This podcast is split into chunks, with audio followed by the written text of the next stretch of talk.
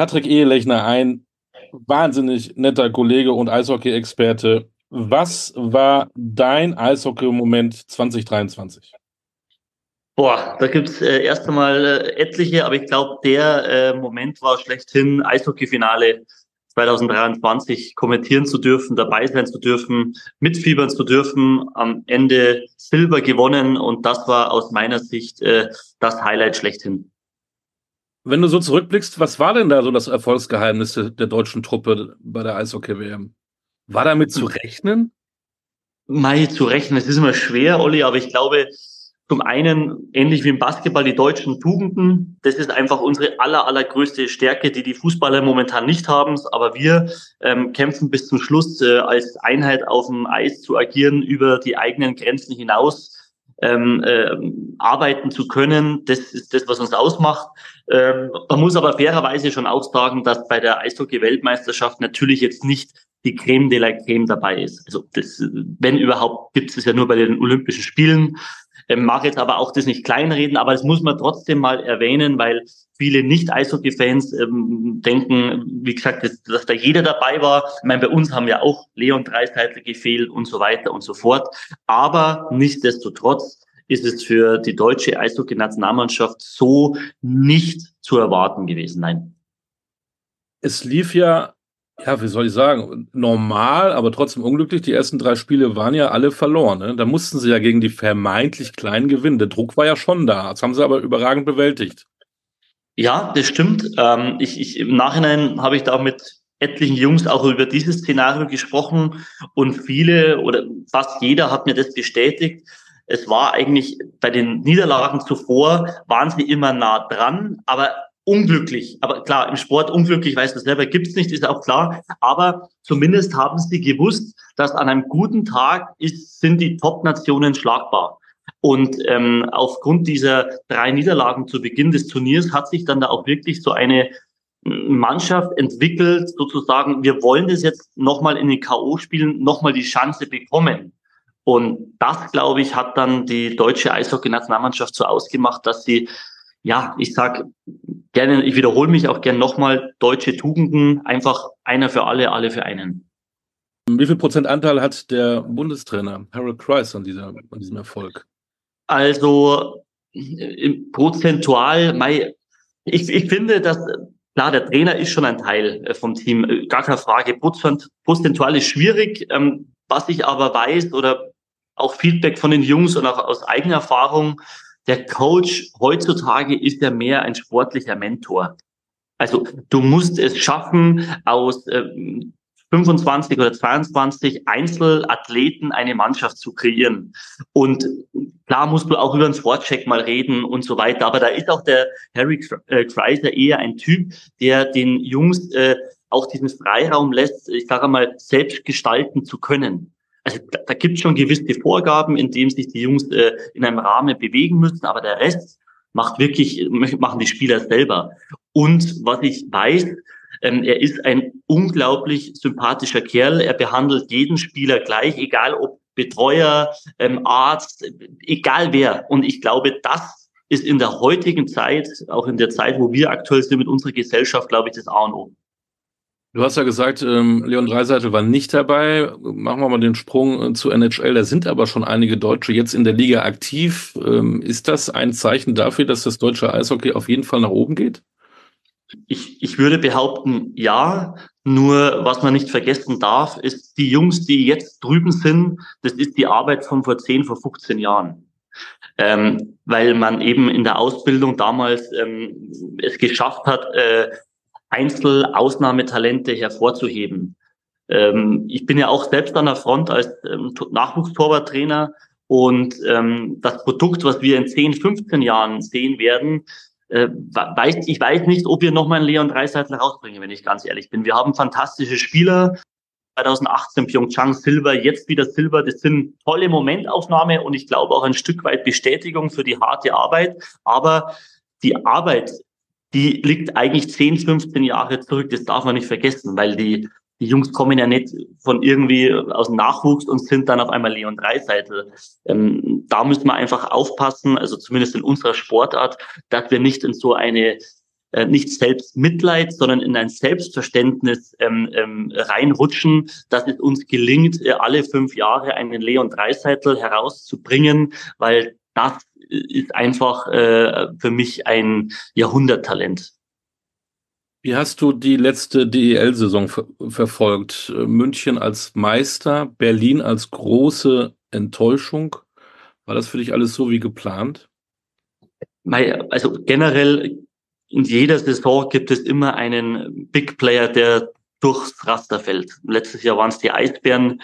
Für mich persönlich unglaublich schade, weil ähm, aus ähm, Fansicht, aus Ligasicht, aus TV-Partnersicht brauchst du starke Eisbären. Das ist einfach so. Du brauchst diesen, diese Fanbase, du brauchst diese Fankultur. Aber ich finde, das ist auch wiederum das Schöne an unserem Sport. Es ist ähm, nicht immer alles planbar, selbst nicht, wenn du äh, einen doppelt so großen Etat hast wie andere Vereine.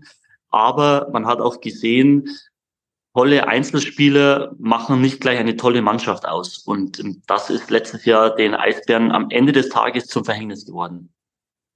Wenn du so zurückblickst, wer war für dich Spieler der Saison oder der Spieler des Jahres? Ich habe natürlich immer eine gewisse Torhüterbrille auf. Woher die kommt, weiß ich auch nicht. Aber ähm, ich sage erst mal, ein Matthias Niederberger ist natürlich immer leicht, einen Torwart rauszupicken, aber ich bleib dabei, wenn es ein Torwart schafft, dreimal hintereinander Meister zu werden, mit zwei verschiedenen Teams, ähm, du kommst vom zweifachen Meister mit unglaublich viel Druck nach München, die jahrelang nicht mehr Meister geworden sind und es trotzdem schaffst, äh, das sind mir auch die Werte, die Self-Percent-Werte und der Gegendurchschnitt nicht so wichtig.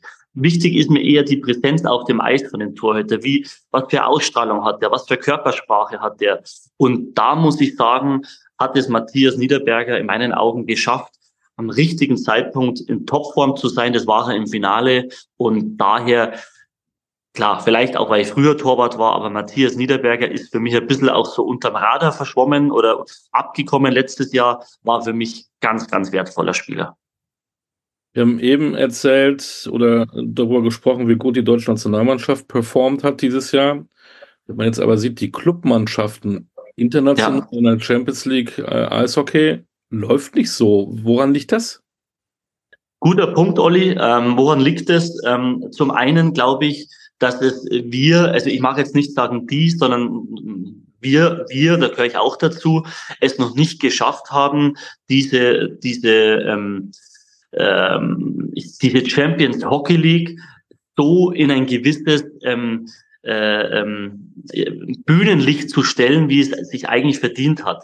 Ähm, ist aber auch aufgrund dessen geschuldet, dass die äh, nicht, es ist nicht zu vergleichen wie im Fußball, ähm, sondern die Vorrunde beginnt schon irgendwann im August, wo noch kein ein Mensch an Eishockey denkt und jeder liegt am See bei 30 Grad.